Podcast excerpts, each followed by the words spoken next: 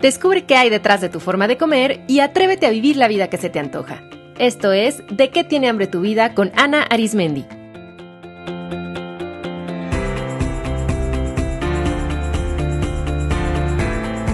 Este es el episodio número 69, ¿La comida es el amor de tu vida?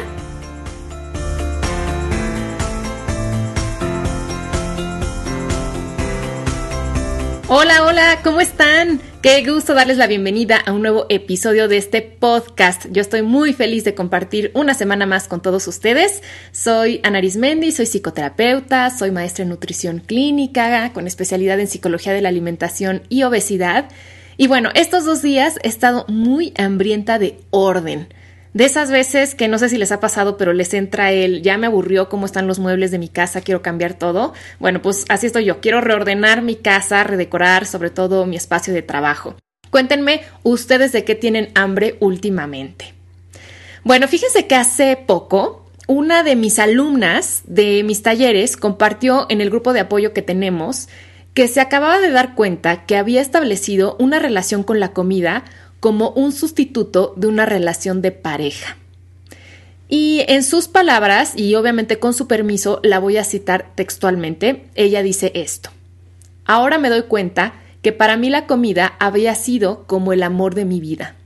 Le dediqué mucho tiempo, mucho dinero, mucha atención, sentía que a veces la amaba y otras que la odiaba, pero que no podía vivir sin ella.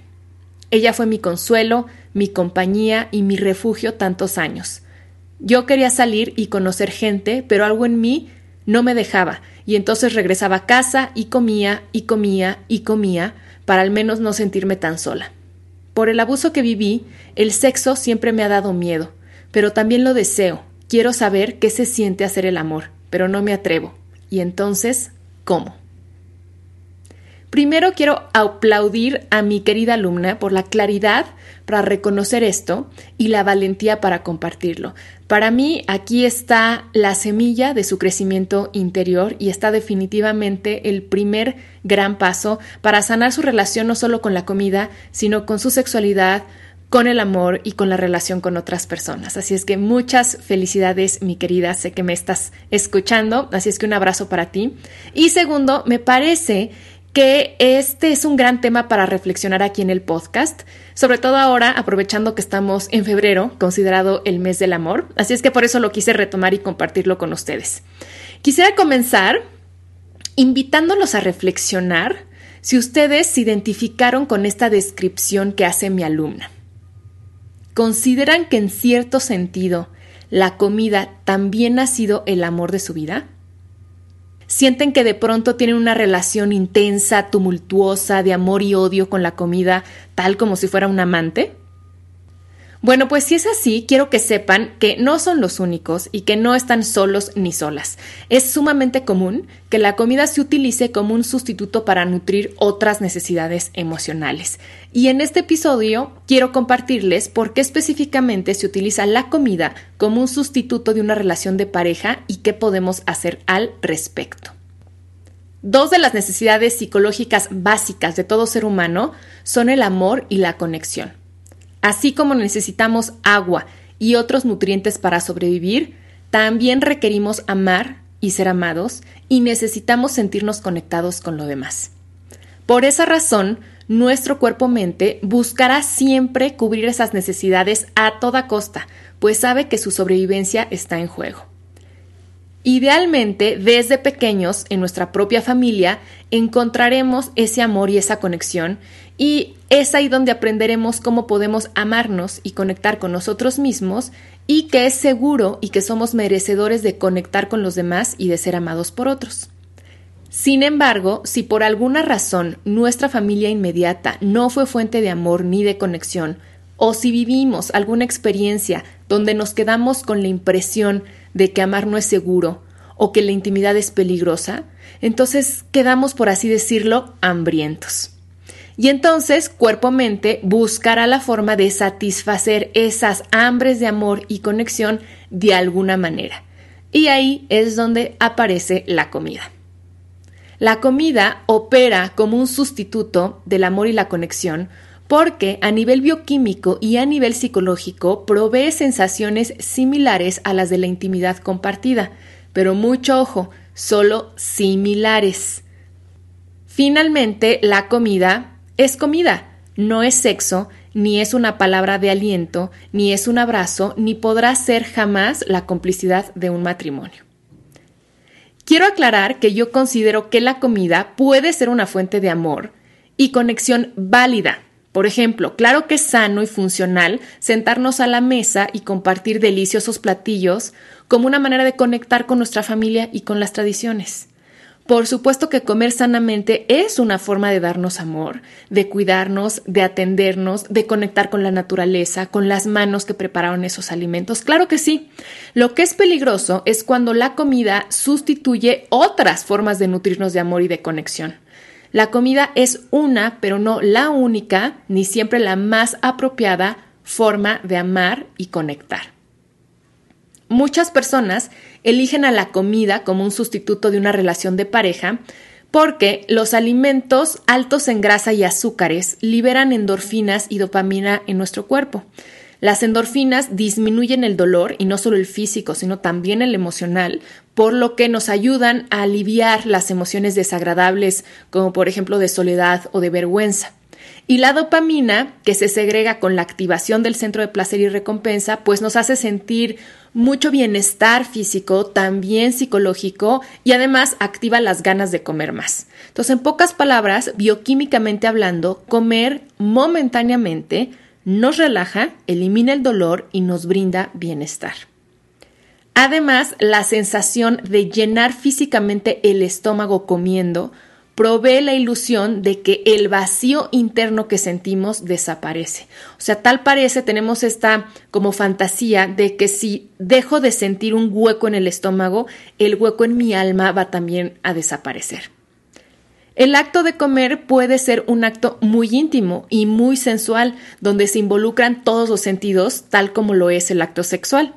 Como en el caso del sexo, el placer de comer proviene de la estimulación táctil en manos y boca, de los olores agradables y excitantes, de los gemidos y gestos de satisfacción al comer algo delicioso. O sea, fíjense cómo el mmm, ah, mm, es muy parecido también, ¿no? Que hacemos cuando probamos algo que nos gusta, es muy parecido también a los sonidos que se hacen durante las relaciones sexuales. Entonces, aunque son similares, comida y sexo no son lo mismo. Uno no sustituye al otro. Entonces, eso es desde el punto de vista fisiológico. Y desde el psicológico, se elige a la comida como un sustituto simbólico de la pareja porque para muchas personas la comida se ha convertido en su incondicional. Siempre está ahí, se encuentra en todos lados y a todas horas. No opina, no discute, siempre está disponible no hace preguntas, no dice que ahora no puede vernos porque tiene mucho trabajo, siempre está para nosotros. Pregúntate qué tanto tú consideras a la comida como tu incondicional, como tu amigo fiel, como aquel que siempre está para ti. Además, para muchas personas, comer es una forma más segura de obtener placer sensorial y tranquilidad psicológica que involucrarse en una relación con alguien más donde hay mucha incertidumbre. O sea, la comida ya sabemos dónde comprarla, ya sabemos a qué sabe, ya sabemos qué efecto va a tener en nosotros. En cambio, con las personas, por más que llevemos 40 años de casados o 20 años compartiendo la misma oficina, pues las personas somos impredecibles. ¿no? Y de pronto estamos de buenas y de pronto estamos de malas. Entonces hay mucha más incertidumbre ahí. Y si eso una persona no lo sabe manejar, entonces le va a dar miedo. Si hay mucho miedo a establecer una relación de pareja, también se puede usar la comida como un medio, fíjense esto que interesante, para aumentar de peso y de esa forma protegerse del acercamiento corporal con alguien más. Se tiene la creencia de que al estar gordo o gorda se será menos atractivo para el otro sexualmente hablando y por lo tanto no habrá el riesgo de contacto. Y mucho ojo, por supuesto que todo esto es inconsciente, o sea, tú puedes decir que te mueres de ganas de tener una pareja, pero aún así tu cuerpo-mente te está protegiendo de miedos internos que aún no has resuelto. Entonces, si te identificas y consideras que estás usando a la comida como un sustituto de una pareja, estos son mis consejos. El primero y más importante es que comprendas que el amor de tu vida eres tú. De hecho, lo primero que le respondí a mi alumna es que para poder establecer una relación con otra persona, primero tiene que cultivar una relación sana y amorosa con ella misma. De hecho, al final, la comida sí está sustituyendo el amor y conexión, pero no con otro, sino con nosotros mismos. Si tú no te amas y no te sientes en sintonía contigo, no podrás amar ni compaginar con nadie más.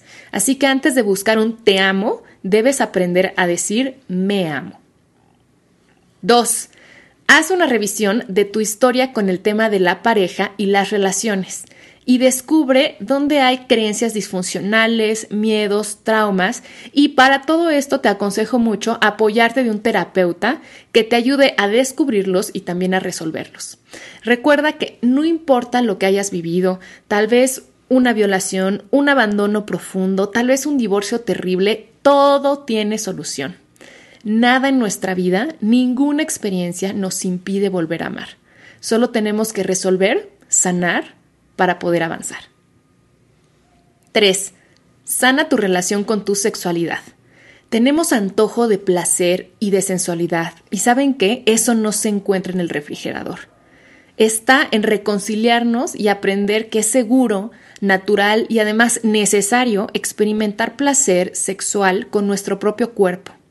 Lo que yo te sugiero es que primero te abras a conocer tu propio cuerpo y experimentar placer sexual tú contigo.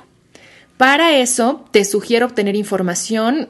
En Internet hay páginas buenísimas, muy serias, leer libros, acudir a cursos, talleres o tal vez requieras el apoyo de un terapeuta sexual. Pero lo primero es tú reconciliarte contigo. Acuérdate que siempre tú, o sea, el placer y la satisfacción sexual son tu responsabilidad. Tú estás a cargo de tu placer, no el otro. La persona no te tiene que dar placer, tú estás a cargo. Entonces, hay muchas prácticas. Por ejemplo, está el autoerotismo, está el baile, está vestirte de forma atractiva para ti, hacer pole dancing. También existen estilos de yoga y meditación especiales para trabajar con la energía sexual que te pueden ser de utilidad. Y número cuatro, el consejo que yo les recomiendo es termina tu relación con la comida. Y con esto no me refiero a que no vuelvas a comer más, sino a lo siguiente.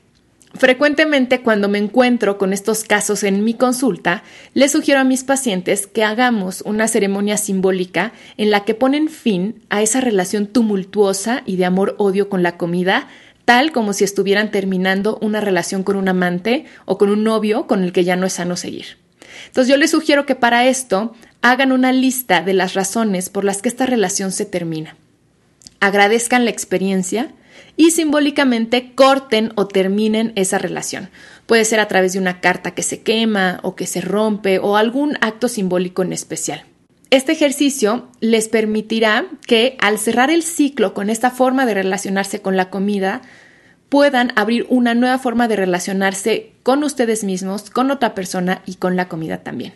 Así es que ahora sí pueden escribir una carta, querida comida, no eres tú, soy yo. Muy bien, pues hasta aquí el episodio de hoy. Espero que los haya dejado pensando y con nuevas pautas para seguir su camino de reconciliación con la comida y de amor a ustedes mismos. Antes de despedirme, les quiero recordar que si están disfrutando este podcast, pueden apoyarlo suscribiéndose en iTunes y me sirve mucho que dejen una reseña y una calificación, porque así el podcast se vuelve mucho más visible y otras personas pueden encontrarlo.